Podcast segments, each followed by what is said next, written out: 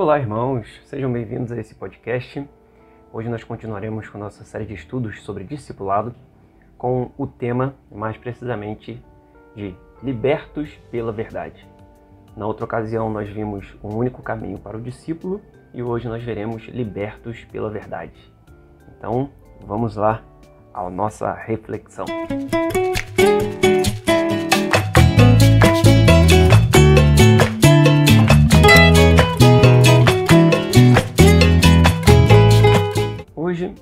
Seguindo o texto que temos como base, que se encontra em João, capítulo 8, versos de 31 a 36, nós vamos pensar sobre essa liberdade que é alcançada através do encontro com a verdade. A verdade é Jesus Cristo, assim como João 14, 6, eu sou o caminho, a verdade e a vida. E esse encontro com essa liberdade, nós veremos que proporciona essa liberdade. Libertos. Se antes éramos escravos, em determinado sentido, agora somos libertos e mais à frente veremos o aprofundamento nesse ponto. Mas vamos então à leitura.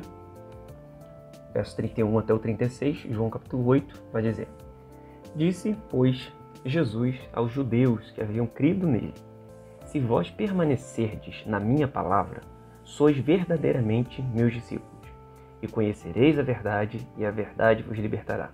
Responderam-lhe: Somos descendência de Abraão, e jamais fomos escravos de alguém. Como dizes tu, sereis livres? Replicou-lhe Jesus: Em verdade, em verdade vos digo: todo que comete pecado é escravo do pecado. O escravo não fica sempre na casa, o filho sim, para sempre. Se, pois, o filho vos libertar, verdadeiramente sereis livres. A primeira coisa que a gente observa aqui já se encontra presente nesse verso 31. Que Jesus, falando com aqueles, aqueles judeus que diziam assim acreditar nele, que a gente, se você pegar e se debruçar na leitura dos versos após esse 36, você vai ver que a, na realidade as coisas não eram bem assim. Esses discípulos eles diziam que, que esses judeus diziam que estavam crendo em Jesus, mas na verdade não era dessa maneira que Jesus os identifica. Mas nesse verso 31, Jesus vai dizer o seguinte: olha só, discípulo de verdade, quem crê em mim de verdade, é aquele que permanece na minha palavra. Para isso, a gente pega o final do verso 31 que vai dizer: Se vós permanecerdes na minha palavra, sois verdadeiramente meus discípulos. Então, essa, esse é o primeiro ponto que a gente destaca aqui: permanecer nas palavras de Jesus. E o que seriam as palavras de Jesus? As palavras de Jesus é aquilo que Jesus ensinou. Jesus, por, por várias vezes em seu ministério, né, conforme a gente acompanha com o registro contido no, nos evangelhos, Jesus se assentava é, junto aos seus discípulos ou junto a multidões, junto a pessoas, e Jesus ensinava. Às vezes por parábolas, às vezes é, trazendo analogias, fazendo analogias, às vezes indo mais direto, revelando características sobre a sua própria pessoa. E Jesus exercia né, muito bem esse ensino, tanto que ele era, por várias vezes a gente vai observar nos evangelhos, Jesus sendo referido como mestre, como rabi, até pelos próprios discípulos, porque era identificável nele essa capacidade que ele tinha extraordinária de ensinar, de falar, né, de emitir sabedorias. E então é, a gente observa como que palavras de Jesus é aquilo que Jesus ensinou. É aquilo que nós vemos através dos evangelhos, são as verdades que Jesus demonstrou, seja falando ou até mesmo com os seus diálogos que também estão registrados nos evangelhos, ou seja através das próprias atitudes de Jesus frente a diversas situações. Então, permanecer nas palavras de Jesus é aquilo que demonstra o verdadeiro discípulo de Jesus. Permanecer tem o mesmo sentido de persistir, ficar. Então a vida de um discípulo de Jesus é uma vida que ela persiste nas palavras desse Jesus. Então, faça chuva ou faça sol, esteja um dia muito agradável para um, para um passeio ao ar livre, ou esteja em uma situação de tempestade, de temporal, de raios, assim riscando os céus, Não interessa a situação. O discípulo de Jesus, ele continua persistindo, ele fica, ele permanece nas palavras de Jesus em seus ensinamentos. Isso não quer dizer que, como discípulo de Jesus, a gente não se abale em determinados momentos da vida, quando algumas dificuldades são levantadas. Mas esse abalar não desestrutura a nossa pessoa. São coisas que muitas vezes vêm e ferem a gente, a gente se entristece, mas a gente consegue erguer a cabeça e olhar para Cristo Jesus, pois estamos permanecendo em Suas palavras. A gente consegue, por exemplo, lembrar das próprias palavras de Jesus quando disse que no mundo tereis aflições, mas tem de bom ânimo, eu venci o mundo. E assim é a vida do verdadeiro discípulo de Jesus. D.A. Carson, ele no seu comentário do Evangelho de João, sobre essa passagem vai dizer o seguinte: a perseverança é a marca da verdadeira fé, dos verdadeiros discípulos. Um crente genuíno permanece na palavra de Jesus, o Logos. Então, essa é a perseverança dos santos, né? é a, a certeza de que a gente continua permanente, é, estável nessa palavra de Jesus. É isso que Jesus vai apresentar aqui no dia, no, na conversa dele com aqueles judeus que diziam que acreditavam nele. Jesus vai ali explicar essa característica extremamente é, importante para a vida do verdadeiro discípulo. A segunda coisa que a gente observa nesse texto é está entre os versos 32 e 34, que vai dizer o seguinte: E conhecereis a verdade, e a verdade vos libertará. Responderam-lhe: Somos descendência de Abraão e jamais fomos escravos de alguém. Como dizes tu, sereis livres? Replicou-lhe Jesus: Em verdade, em verdade vos digo: todo que comete pecado é escravo do pecado. Esse segundo ponto, a gente vê uma verdade que aqui eu coloquei como o mesmo título ao qual eu apresentei no início: Libertos pela Verdade. Aqui Jesus vai trazer essa, essa grandiosidade de compreensão, de entendimento para aqueles que assim estavam ouvindo ele à época. E é interessante a gente observar que aqui quem está falando são os judeus, né? como a gente viu no verso 31. Judeus que estavam dizendo que estavam crendo em Cristo Jesus. E, e eles se colocam como descendência de Abraão, no verso 33, e dizendo que jamais fomos escravos de alguém. É interessante observar, como eu falei, porque como assim nunca foram escravos? A gente nem precisa ter um conhecimento muito extenso da Bíblia para lembrar que outras potências já dominaram os judeus durante a história. Teve o Egito, né? Naquele contexto lá bem conhecido, em que Moisés é levantado para a libertação do povo. É, isso vai, essa libertação é narrada em Êxodo. E aí a gente tem também a Síria, a Babilônia, o exílio babilônico, né? A gente tem o, o livro de Daniel, é, tendo esse contexto dentro desse exílio. E temos também a Síria. Então, outras nações dominaram Israel, dominaram os judeus. E agora, desde 62 a.C., a esse tempo que estamos vendo aqui de João 8, desse contexto, os judeus estavam sendo dominados pelo Império Romano, como também é de conhecimento nosso. E esse domínio fica muito claro, e os domínios, que esse povo, eles é, tiveram períodos de liberdade, mas tiveram período de escravidão. Então, como assim esses judeus eles se colocavam como pessoas que eram livres, que nunca foram escravos? E aí, o Carson, que também que citei anteriormente, ele vai trazer também nesse comentário o seguinte: é muito mais provável que os judeus estejam falando de liberdade e privilégio interno e espiritual. Assim, disse que Rabi Akiba afirmou que todos os israelitas são filhos de reis, isto é, os descendentes de Abraão, Isaac e Jacó. Os judeus se consideravam filhos do reino. A sentença final deste versículo, como pode dizer que seremos livres, revela um tom feio e questionador que antecipa o versículo 53. Esses crentes, entre aspas, já estão demonstrando sua indisposição para permanecer no ensino de Jesus que é o que a gente viu no verso 31, pois seu senso de privilégio herdado é tão forte que eles nem conseguem reconhecer sua própria necessidade, nem reconhecer a palavra divina encarnada diante deles. E é interessante a gente observar esse comentário do Carson, porque traz justamente essa explicação de, de como assim eles não se viam como escravos se eles, de certa forma, eram escravos ou estavam sob o domínio de uma outra autoridade, de um outro, de um outro povo, de uma outra potência. Esse sentido para eles era o sentido, como foi colocado aqui, de liberdade e privilégio interno e espiritual.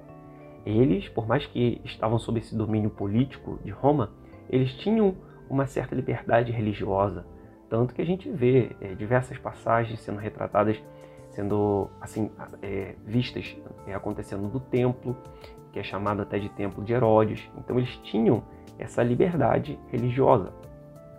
E então essa essa noção para eles de escravidão, eles não se viam como escravos.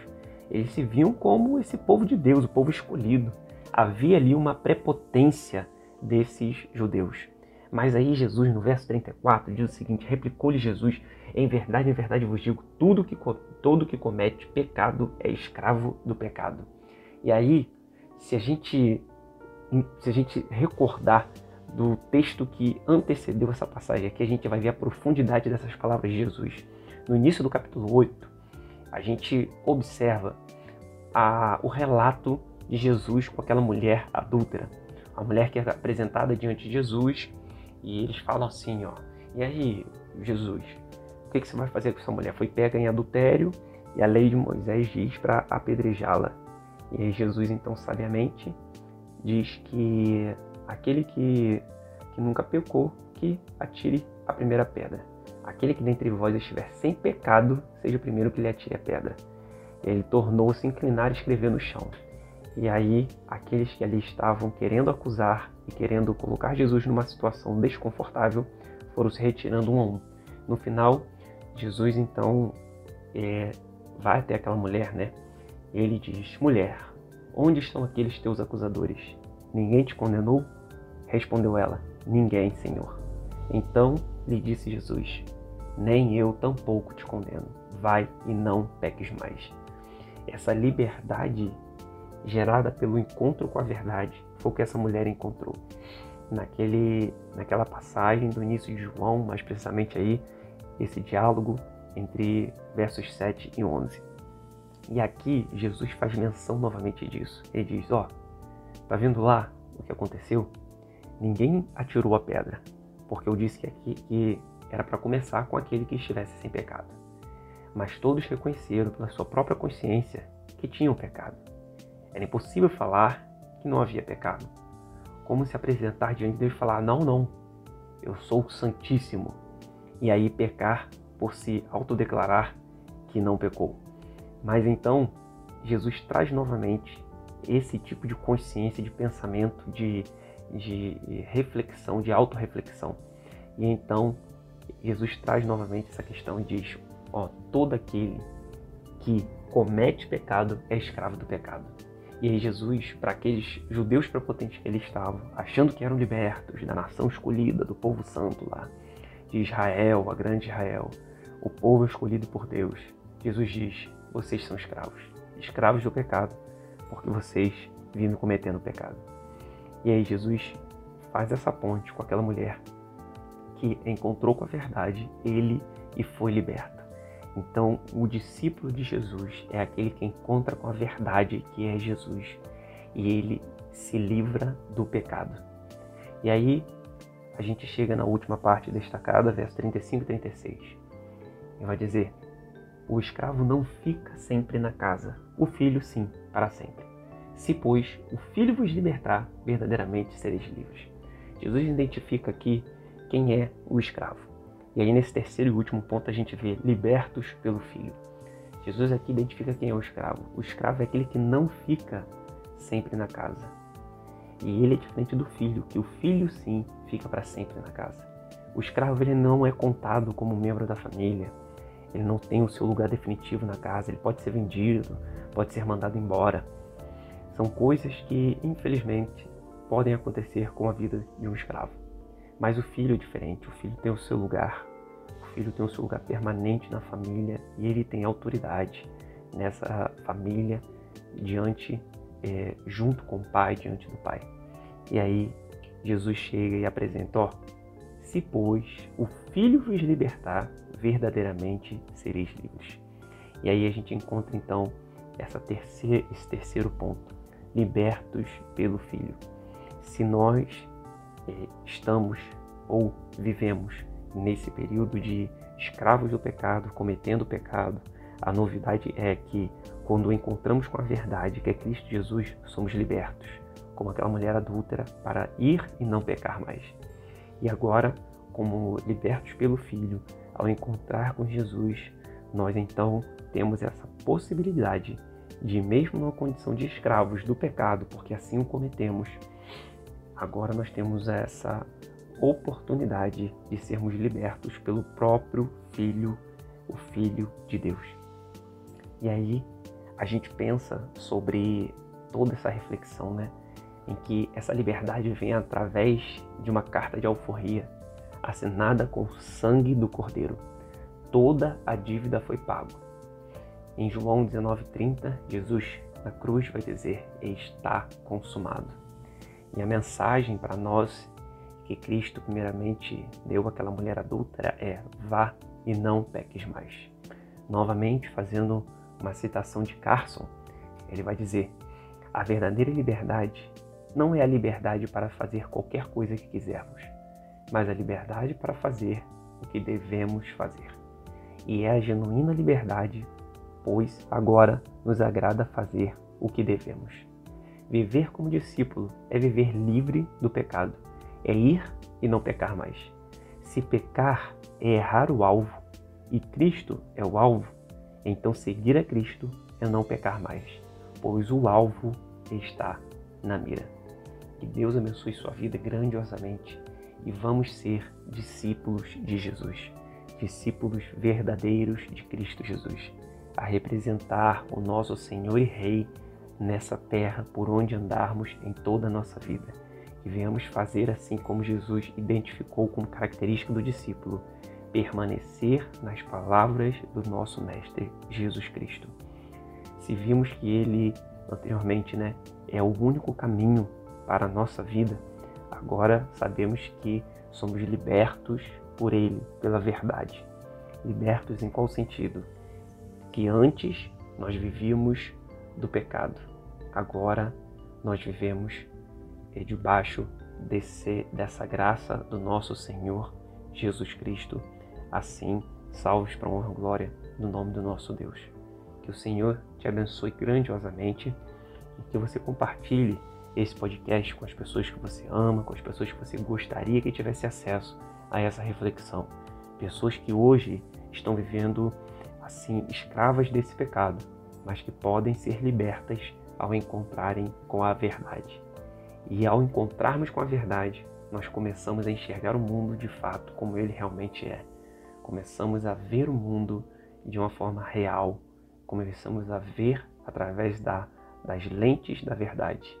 E então nós miramos esse caminho da salvação e prosseguimos mirando o alvo que é Cristo Jesus. Que Deus abençoe sua vida grandiosamente.